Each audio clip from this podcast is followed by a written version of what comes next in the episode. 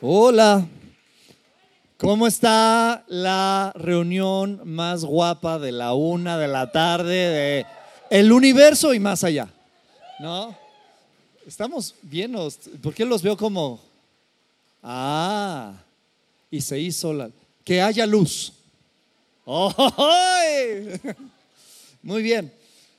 Qué bendición poder estar con ustedes. Este día es un día especial porque lo hizo Dios. Este día es un día especial porque Él sigue en su trono, porque su palabra sigue siendo verdad, porque su sangre sigue teniendo poder, porque su palabra sigue siendo la fuente de todo lo que necesitamos. Este es el día que hizo el Señor y nosotros estaremos alegres. ¿Y nosotros? Ok, y ahora en unísono. ¿Y nosotros? Ahora en acorde. No, ¿verdad? No es cierto. Eh, me es para mí súper, súper, súper un honor el poder compartir este mensaje que ah, quema en mi corazón, quema en mi corazón. Estamos hoy pasando a la segunda fase de reconstruyéndome. Terminamos esta primer parte de reconstruyéndome que nos habla y aprendimos cómo percibir una necesidad de Dios cómo ver algo que Dios nos está enseñando y cómo responder a esa necesidad. Cómo Nehemías escucha, ora, baja, habla con el rey, se acerca y responde a una necesidad percibida. ¿Están conmigo? Y la segunda parte es el carácter del líder al responder a esta necesidad. Di conmigo la palabra carácter. La palabra carácter, justo Lalito, si anda por aquí, quiero darle las gracias, Lalito Alcántara, porque me decía, yo pensaba que carácter era como estar enojado. Yo pensaba que carácter era como ser intransigente, pero me enseñas que carácter es algo, y Dios nos enseña. ¿Qué, ¿Por qué carácter? Carácter es importante porque o en un mundo en donde celebramos el resultado, ¿correcto? ¿No? En un mundo donde celebramos el desempeño, celebramos el performance, celebramos lo, espectacular, celebramos retos cumplidos y está bien. El carácter a veces no es tan glamoroso como los resultados. El carácter no es tan glamoroso como el talento. Y esto va a sonar fuerte. ¿Están listos? A veces el carácter no se oye tan glamoroso como la unción la unción de Dios. Y no estoy diciendo que no valoramos la unción. Aquí acabamos de tener un grupo de alabanza para el cual quiero pedirles un fuerte aplauso. Qué buen trabajo hacen. Qué buen trabajo hacen. Y vaya que tienen talento. Y no estoy diciendo que no tienen carácter, por supuesto que tienen carácter. Pero celebramos a veces a alguien así espectacular, que tenga el gran carisma, la gran este, capacidad de comunicar, la gran voz, la gran eh, forma de profetizar, por supuesto, y está bien, no estoy diciendo que está mal, pero cuando eso está presente y el carácter no está presente, es más peligroso que bueno. Cuando la unción va por encima y tú no estás construyendo carácter, entonces estamos en problemas. La unción sin carácter es peligrosa. El talento sin carácter es peligroso. Y me encanta porque hemos estado hablando acerca de ignición. Una vez más, vamos a hablar acerca de ignición. Es nuestro enfoque este año. Ignición es esa chispa que genera una explosión, que marca una combustión y hay movimiento. Y hablamos de este envolvente correcto para que esa chispa, para que esa explosión no solamente termine en una explosión, ¿A cuántos les gustan los fuegos artificiales? Alguien ha estado viéndolos. Es padrísimo, ¿no? Son 15, 20 minutos de un espectáculo hermoso. Pero termina y ahí se acabó. Y, hubo este, una gran emoción y después todos nos retiramos a nuestra casa a, a, dormir. Les decía en la primera reunión que hace poco los jóvenes fueron a Six Flags y yo me he encargado de enseñar mi edad porque les digo siempre, ¿y cómo les fue en Reino Aventura? Ya me pongo ahí el 7.5 de este tamaño, ¿no? Y les puedo decir el Hospital Humana, les puedo decir el Videocentro, les puedo decir tantas cosas. Hay algunos que me están diciendo así y hay otros que me están diciendo, pregúntale a tu papá, pregúntale a tu mamá. X. Pero los fuegos artificiales son increíbles. Y a veces como iglesia hemos, nos hemos concentrado mucho en fuegos artificiales, lo cual está padre cuando Dios se presenta y se, se despliega una atmósfera de, esplendor y de, de espectacularidad de su presencia. Pero sabes que la unción me habla acerca de quién es Dios. El talento que tú tienes me habla acerca de qué tan grande es Dios. El carácter me habla acerca de ti y de mí. Hablamos de esta envolvente que hace que esa explosión no solamente sea explosión, sino que genere movimiento. Hoy entiendo que esa envolvente se llama carácter. Esa envolvente no solamente va a ser explosión por explosión, sino que este carácter me haga moverme hacia mi destino, moverme hacia mi propósito, llegar hasta donde Dios me quiere llevar. Ignición es importante. El carácter es este envoltura que nos hace llegar, no solamente explotar por explotar. ¿Están conmigo hasta ahorita? Es muy importante. Carácter, eh, te digo, em, es, algo que, no, le hemos perdido, está subvaluado, subvaluado el que nosotros construyamos carácter. Y sabes qué, te repito, unción le toca a Dios, carácter nos toca a nosotros. Estamos dispuestos en trabajar en esa madurez, en esa envolvente que se llama carácter. Carácter es este algo en tu interior que te hace responder de cierta forma, que te hace reaccionar o responder. Lo vamos a ver ahorita. Carácter es la diferencia. Em, vamos a estar el día de hoy. en Seguimos en Nehemías, vamos a estar en Nehemías 5. Te quiero dar un marco histórico súper rápido, no tengo mucha, mucho tiempo. ¿Alguien me puede conseguir agua? Gracias. ¿Qué ha pasado? ¿Se acuerdan que Nehemías se, acerca eh, a Jerusalén después de haber, gracias, Natsita, eh, gracias, percibido una necesidad, se acerca a Jerusalén, viene con todo este cargamento, con todo este material y le dice a la gente, vean cómo están las murallas, pero podemos reconstruir e inspira corazón y en ese momento el pueblo responde lleno de corazón, con una misma misión, con una misma visión, sí, reconstruyamos. Siguiente cosa, viene Zambalat y sus amigos, estos que vienen a intimidar. Este primer ataque es intimidación, pero ellos están tan fuertes y tan arraigados en lo que tienen que hacer que no les importa esa intimidación. Ay, mira, no pueden, no pueden. Tú no tienes nada que ver en esto de la reconstrucción del muro. Regrésate por donde viniste y no nos molestes más. Primer ataque es intimidación. Y siguen con un gran corazón de construir juntos. La semana pasada terminamos en una nota muy alta que Scott nos decía, y a su lado, ¿verdad? Había unidad en el pueblo. Unidad es algo que valoramos, vereda. Unidad es algo que en esta comunidad es importante. Tiene que ser importante para tu vida, tiene que ser importante en tu familia, tiene que ser importante para esta comunidad que Dios nos ha regalado y tiene que ser importante para la iglesia. Nos hemos dedicado por los últimos no sé cuántos siglos a ver en qué somos diferentes y a marcar la diferencia. Como iglesia, no hablo la iglesia institución, no hablo nombres o movimientos, hablo la eclesía que Jesús nos llamó a ser. Nos hemos dedicado a ver en qué somos diferentes y tratar de decir yo soy mejor que tú porque yo soy diferente de esta forma. Pero sabes qué? Esto para con nosotros. La unidad es algo que valoramos. dale, bueno, dale, dale.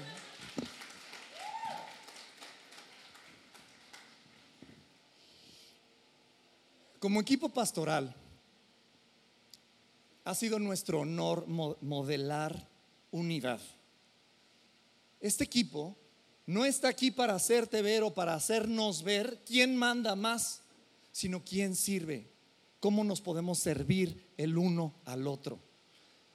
Es esta llamada de, eh, usted no me está este, atendiendo muy bien, páseme a su superior, ¿no? Y así a veces actuamos en la iglesia. Tú no ¿Quién es tu superior? ¿Quién es tu superior? A ver, pero ¿quién es el mero, mero? Ya me dijiste que hay aquí pastores, pero ¿quién es el bueno? ¿Con quién me dirijo? Porque tengo una queja. Aquí estamos para servirnos el uno al otro y ha sido nuestro honor modelar un equipo que se sirve, no se manda.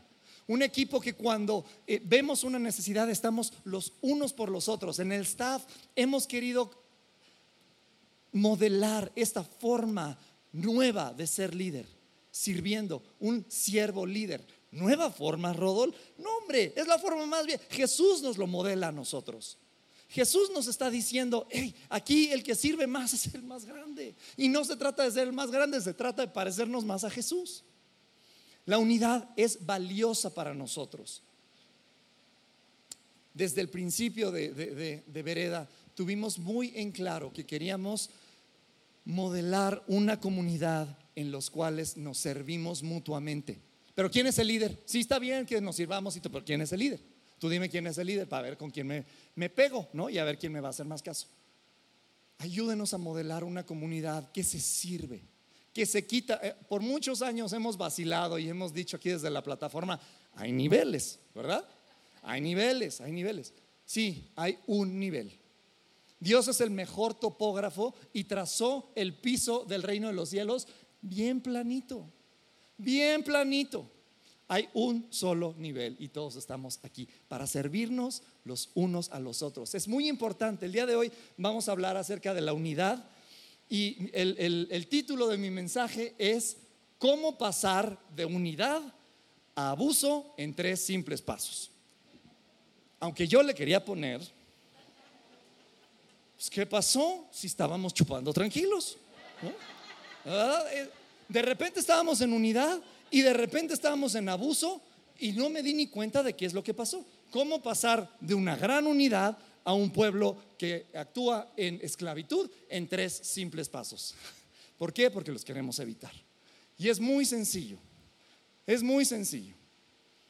Es tan sutil el que un gran momento de unidad y de movimiento y de corazón y de visión juntos pase a ser lo que vamos a leer el día de hoy. Sabes, la unidad es algo que no, puedes llegar a la tienda a pedir, deme dos kilos de unidad, por favor. ¿Me da un litro de unidad? ¿Me, puede dar dos horitas de unidad? ¿Me da seis meses de unidad? No, eso no, no, la unidad se nutre. La unidad se trabaja, la unidad se alimenta, la unidad se procura.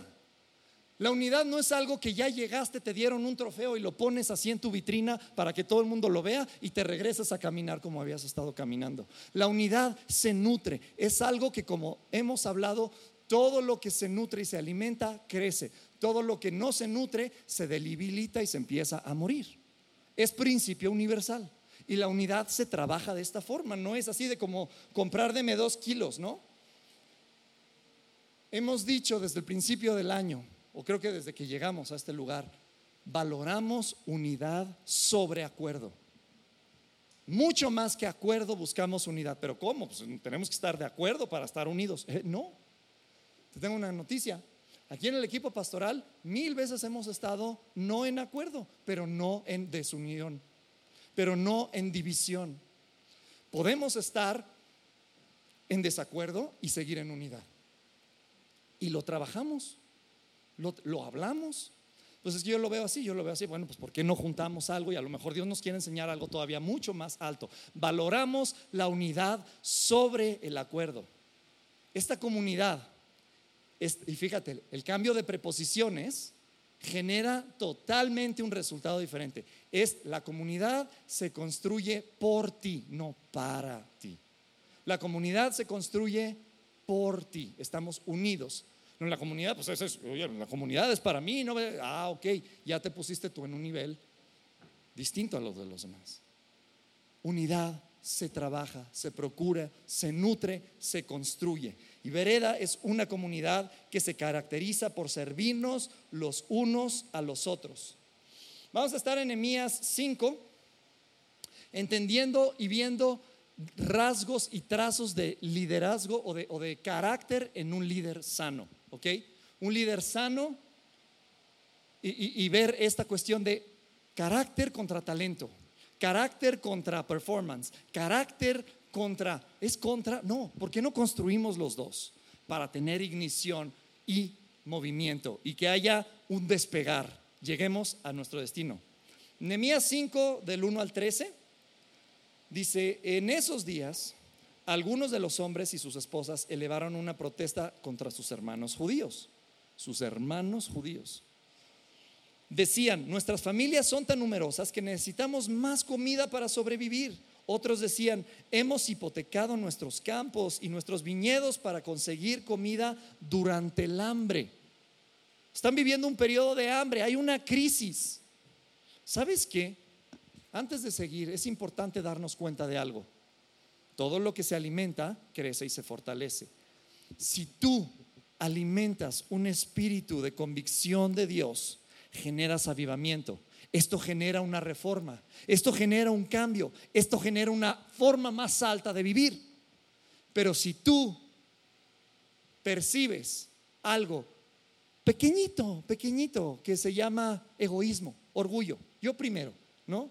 Esto genera algo que va alimentando a una crisis y estos cuates están viviendo, después de haber vivido una, un momento glorioso, ahora tienen una crisis económica, una crisis social y una crisis de valores. ¿Por qué? Porque así como las cosas pequeñas crecen hacia arriba, también la, la, semilla mala va a generar algo, una espiral descendente que nos lleva a lugares en donde Dios nunca estuvo involucrado en que llegáramos a ese lugar. Entonces, están viviendo un hambre, hay hambre. ¿Por qué? Ahorita lo vamos a ver. Otros más decían, para poder pagar los impuestos tuvimos que pedir dinero prestado, dando nuestros campos y nuestros viñedos como garantía. Pertenecemos a la misma familia de los que son ricos y nuestros hijos son iguales a los de ellos. Sin embargo, tenemos que vender a nuestros hijos como esclavos solo para conseguir lo necesario para vivir. Ya hemos vendido a nuestras hijas. No hay nada que podamos hacer porque nuestros campos y viñedos ya están hipotecados a otros. Cuando oí sus quejas, me enojé muchísimo, dice Nehemías. Pero después de pensarlo bien, denuncié a esos nobles y a los funcionarios y les dije, ustedes perjudican a sus propios parientes al cobrarles intereses cuando les piden dinero prestado. Entonces convoqué una reunión pública para tratar el tema y en la reunión les dije, Estamos haciendo todo lo posible para rescatar hasta nuestros parientes judíos que han tenido que venderse a extranjeros paganos. Pero ahora son ustedes mismos los que los someten a esclavitud. ¿Cuántas veces tendremos que redimirlos? Ellos no tenían nada que argumentar en su defensa y entonces insistí, no está bien lo que ustedes hacen. ¿Acaso no deberían andar en el temor de nuestro Dios para evitar que nos pongan en ridículo las naciones enemigas? Fíjense en lo siguiente.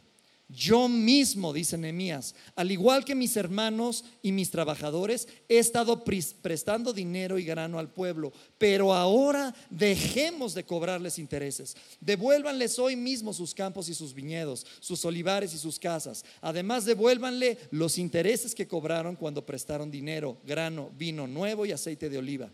Y entonces ellos respondieron devolveremos todo y no le exigiremos nada al pueblo, haremos como tú dices. Luego llamé a los sacerdotes e hice que los nobles y los funcionarios juraran que cumplirían su promesa. Sacudí los dobleces de mi manto y les dije, si no cumplen su promesa, que así los sacuda Dios de sus casas y sus propiedades. ¡Órale! Si estábamos chupando. Y entonces la asamblea respondió, amén. Y todos alabaron al Señor y cumplieron lo prometido. Reconstruyéndome, encontrar estas trazas de carácter de líder sano al implementar el trabajo que Dios está poniendo delante de nosotros. Señor, en el nombre de Cristo Jesús te damos gracias porque tu espíritu es real en este lugar. Porque tú has venido, Señor, a traer convicción en nuestro corazón. Y el día de hoy exponemos, Señor, abrimos nuestro corazón a ti, Señor. Tú trata con cualquier cosa que tú veas, Señor, que no te está apareciendo en mi vida. Y gracias, Señor, porque tú levantas mi forma de ver las cosas. Porque tú, Señor, vienes y perfeccionas y llevas a otro nivel, Señor, las cosas que nosotros pensamos que ya están bien. Gracias, Señor, porque tú eres el Dios que restaura. Te pedimos que tú restaures nuestra muralla, nuestro contenedor. Estamos aquí, Señor, para que tú nos hables. Somos obedientes. habla que tu siervo oye. En el nombre de Jesús, todos decimos algunas características, algunas trazas de un líder sano, del carácter de un líder sano en Nehemías son lo siguiente, fíjate. En el verso 7, un líder sano responde, no reacciona. ¿Cómo te sientes tú cuando hay algo que reta a tu forma de pensar? ¿Cómo, cómo, cómo recibes tú a, alguien que está que tú estás viendo que no está bien, que tú tienes una forma de ver las cosas y estás percibiendo que las cosas son diferentes. ¿Y qué estamos haciendo nosotros? ¿Reaccionamos a decir qué es lo que pensamos? Hoy este se está pasando. Yo le voy a decir de veras lo que yo pienso. Nemías dice, me enojé muchísimo. Al escuchar esto me enojé muchísimo, pero después de pensarlo bien, les hice saber esta semana escuchamos muchos de nosotros, estoy seguro, un mensaje que mandó Bill Johnson, increíble, hermoso. Un mensaje que decía, no hables solamente para hacer saber tu opinión. ¿Sabes? No más porque digas las cosas eh, eh, eh, en un enojo santo no quiere decir que es enojo santo. No más porque digas, y es enojo santo, no es enojo santo, no necesariamente. No más porque digas las cosas en la verdad en amor, no necesariamente es la verdad en amor. Esta persona dice, la verdad en amor considera el resultado. La verdad en amor no es, te mereces escuchar lo que pienso. La verdad en amor es, considero el resultado. Vamos a una nueva plataforma, una nueva forma de entender a Dios, una nueva forma de ser comunidad, una nueva forma de ser la iglesia. No solo porque digas la verdad en amor es la verdad en amor. ¿Estás de acuerdo? yo, yo, yo, me, yo me predico a mí mismo. Mí mismo, no solo porque diga yo enojo santo es enojo santo. El líder sano responde, no reacciona. El líder sano, fíjate, cuando dice Nehemías, pero después de pensarlo bien, imagínate todas las cosas que pasaron por su mente. ¿Qué, es lo que, qué fue lo que pensó bien? Número uno, no reaccionar, responder. Pero número dos, y estoy seguro que pensó en esto, tengo de dos. O les digo, o, le, o le hago caso a los pobres y le digo a los ricos y se me va a costar cortar el dinero. ¿Y cómo vamos a acabar? Entonces, se van a enojar, ya van a dejar de dar, se va a acabar el trabajo. O ignoro a los pobres y me siguen dando lana pero entonces, ¿quién va a trabajar? Este, ¿A quién le hago caso? ¿Cuál de los dos bandos me conviene más? ¿Te has encontrado de repente? Eh, ¿en, cuál de los dos lados me conviene poner? ¿En dónde encuentro yo la verdad? ¿Sabes que un líder sano entiende el porqué de su posición de liderazgo y de influencia? Un líder sano entiende por qué ha sido puesto en un lugar de autoridad. El lugar de autoridad es para hacer la voluntad de Dios, no para agarrar un bando. No es para decir, no, pues los pobres me convienen más porque no, los ricos me convienen. El líder sano entiende que su autoridad ha sido dada por Dios para establecer el reino de Dios en la tierra. Y, wow, sí, el reino de Dios en la tierra, pero primero el reino de Dios en mi corazón, en mi carácter. Estoy yo estableciendo el reino de Dios primero en mi carácter para después entonces poder invitar a los demás. ¿Qué pienso? ¿Qué hablo? ¿Y cómo actúo? Cuando hay congruencia ahí, hay poder. Yo sé que yo sé perfecto qué pensar. Yo sé que me puedo ir a la palabra de Dios y encontrar. Estoy totalmente de acuerdo. La puedo predicar, la puedo hablar. Soy muy bueno hablando la palabra de Dios. Pero ¿cómo reacciono cuando se me metió el ruta 100 así. ¿Verdad? Ahí entonces sí, me cuesta mucho trabajo con economías después de pensarlo bien. No, tengo ganas de no pensar y... ¡ah!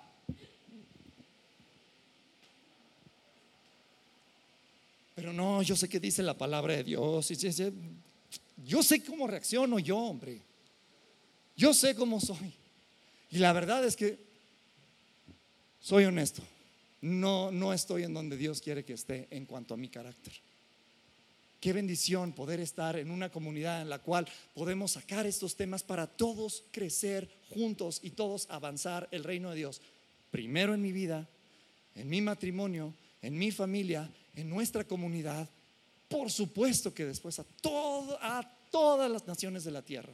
Pero si no es verdadero en mí, ¿cómo puedo yo decir algo que no es verdadero en mí? El líder sano entiende el porqué de su posición de autoridad. El líder sano tiene la vulnerabilidad y la honestidad para exponer su corazón. Fíjense cómo dice Nehemías en el verso 10. Yo mismo, al igual que mis hermanos y mis trabajadores, he estado prestando dinero. He estado, estoy siendo parte del problema. Yo percibo algo que está sucediendo y ¿qué crees? Que yo soy parte de lo que no se debe de hacer. Un líder sano puede levantar su voz y decir, hemos estado mal, pero hasta aquí. Examino mi corazón y con transparencia, con honestidad, con vulnerabilidad, yo les digo, no estoy donde yo quisiera estar, pero ¿qué tal si todos juntos caminamos? ¿Qué tal si por esta convicción que nos trae Dios generamos arrepentimiento? Este arrepentimiento, ¿qué, qué es arrepentimiento? Arrepentimiento es un cambio de pensamiento generado por una revelación de Dios que resulta en un cambio de comportamiento avalado por Dios. Un cambio de pensamiento generado por una revelación de Dios que resulta en un cambio de comportamiento. Si no está haciendo un cambio de comportamiento, si solamente hubo un cambio de pensamiento y un momento muy padre ahí, pero tiene que haber un resultado. Un cambio de comportamiento avalado por Dios. ¿Qué quiere decir avalado por Dios? Impulsado por Él mismo. ¿Qué pasa? Eh, ¿Qué, es lo que, sigue con, nosotros muchas veces? Eh, ¿Qué dice primera de Juan 1.9? que si confesamos nuestros pecados, Él es fiel y justo para perdonarlos y limpiarlos de toda maldad. Pero entonces nosotros tenemos este momento de arrepentimiento, sí, de convicción, Señor, perdóname, yo soy parte del problema, no sé qué, pero no recibimos ese perdón que te hace moverte en redención, que te hace caminar, ahora sí, de esta forma no, no justificado. Justificado. Estamos dispuestos también a abrazar esa convicción, a pedir perdón, a tener este arrepentimiento y abrazar el perdón. Y desde este punto de redención, entonces podemos ser diferentes. Creo que Nehemías nos lo modela de una forma muy especial. Dice, yo, yo mismo he estado prestando dinero pero ahora dejemos de cobrarles intereses. Esto acaba conmigo. Está pasando esto, pero no voy a permitir que nos llegue al siguiente. Esto termina con esta generación. Me fascina que aquí estaba Neo levantando sus manos así, súper padre y todo. Y sabes que tenemos que modelarles a ellos el carácter de un líder sano. Estamos poniendo en ellos principios, cimientos. ¿Para qué? Porque ellos van a llegar cien veces más lejos que nosotros, sea en el nombre de Jesús. Nos toca construir esos puentes, nos toca poner esos cimientos para que ellos lleguen y entonces la rompan y establezcan el reino de Dios en la tierra. ¿Estás conmigo?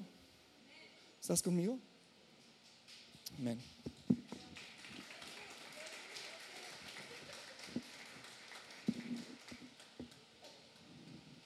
El líder sano responde, no reacciona. ¿Por qué no pasa el, equipo de alabanza?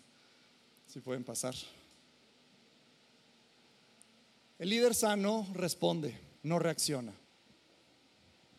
Está listo para poner las cosas donde pertenecen, entender, escuchar la voz de Dios y desde ahí responder. Entonces, hubo un primer ataque ya no les dije esto, pero fíjense cómo está la cosa. Hubo un primer ataque que se llamó intimidación. Hubo un segundo ataque que está en el verso en el capítulo 4. ¡Ah! Capítulo 4, verso, no, no te me vayas. Verso 8. Cuando se enteraron de que estábamos reparando las brechas de la muralla, entonces se enfurecieron y todos ellos hicieron planes para venir y luchar contra Jerusalén y causar confusión. Y resulta que, ¿qué crees que la confusión un poquito sí se permeó? Entonces ellos tenían que estar, eh, eh, que nos van a atacar en cualquier momento. Estamos, teníamos que, reconstruir, pero a la vez también nos tenemos que defender. Y me encanta como dice la palabra de Dios, que con una mano sostenían la pala para reconstruir y con otra mano tenían la espada. El trabajo de repente se volvió, ¿qué, qué está pasando? Y de repente esa confusión penetra.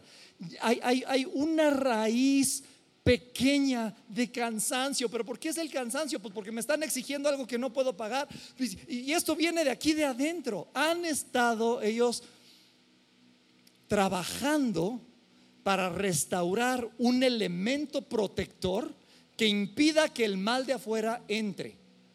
Y resulta que ya se metió algo adentro en su corazón. Primer ataque es intimidación. El segundo se llama confusión. El tercero es división. Cuando el enemigo piense que no pudo contigo con la, intimidación, entonces te va a tratar de confundir. Y si te agarra así medio en curva, entonces vas a empezar a pensar, pues es que la verdad es que no me valoran. Pues la verdad es que, ve nomás, o sea, sí valgo la pena.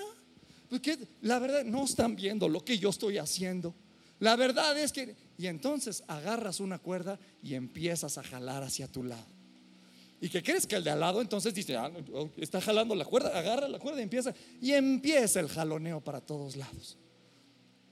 Y tanto para el matrimonio como para la comunidad, esto solamente va a funcionar cuando todos estamos en la misma plataforma de servicio el uno al otro. Tanto la comunidad como en el matrimonio no está diseñado para tu propia felicidad, sino para tu plenitud y tu santidad, sirviendo a los demás entregando tu corazón.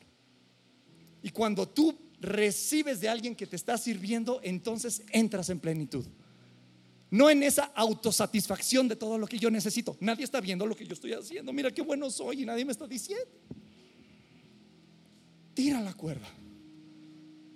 Vereda, con todo mi corazón, te invito a que inspecciones tu corazón en tu vida personal en tu familia, en tus grupos pequeños aquí en Vereda, en tus grupos de servicio y echemos fuera cualquier raíz de división que no nos va a llevar cómo pasar de la unidad al abuso en tres sencillos pasos. Muy sencillo, es un sencillo paso. Solamente cree que te mereces.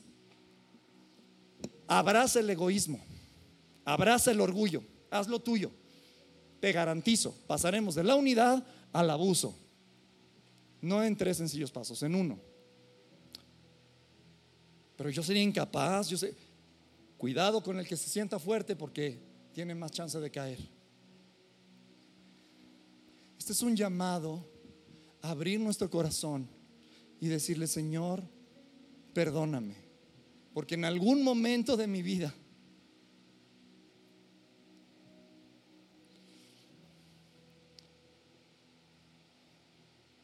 me creí que nadie, que no me estaban viendo y que no me estaba eh, eh, yo teniendo el crédito que merezco.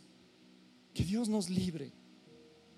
Que nuestra gratificación venga de Dios y exclusivamente de Dios. Humíllate bajo su poderosa mano y Él te exaltará en su tiempo. ¿Quién prefieres que te exalte? ¿El presidente de la República o Dios mismo? ¿Qué tal si nos ponemos de pie? Y el Espíritu Santo es evidente en este lugar.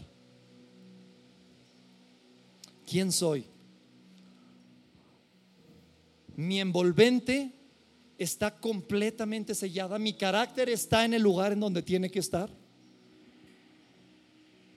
Estoy siendo yo transparente y honesto y vulnerable. Estoy listo para ver en dónde me estoy equivocando y decir, me arrepiento y hay un cambio en mis acciones. O estoy encubriendo lo que veo que está mal. No, no, no, no, que nadie se dé cuenta, que nadie se dé cuenta, que piensen que sí soy perfecto. Así a lo mejor me van a seguir creyendo.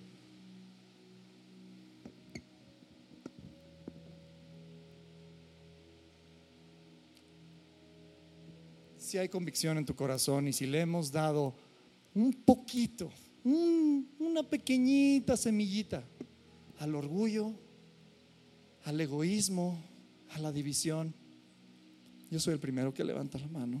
Si tú te sientes con con la libertad y con la convicción de hacerlo, te invito a que tú levantes tus manos. Esto es entre Dios y tú. Todos los ojos cerrados.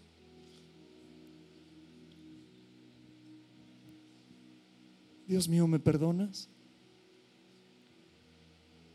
¿Me perdonas, Señor, por haber dado esa pequeña entrada a un elemento que va a ser una espiral descendente? Señor, hemos visto cómo esta convicción que viene de ti, tú nunca traes condenación, tú traes convicción. Y esa convicción genera arrepentimiento. Y ese arrepentimiento genera un avivamiento. Y ese avivamiento genera una reforma. Y esa reforma genera un cambio. Y ese cambio genera una forma más alta de vivir. Y eso se llama traer el cielo a la tierra. Pero también veo, Señor, cómo ese pequeña raíz de egoísmo, de orgullo, me genera jalar la cuerda, me genera eh, eh, pensar que yo estoy en una posición de desigualdad y eso me genera o nos genera una crisis. Queremos vivir en avivamiento, en reforma, en cambio, en una estableciendo el reino de Dios. Inspecciona mi corazón, Señor, y te pido perdón. ¿Me perdonas?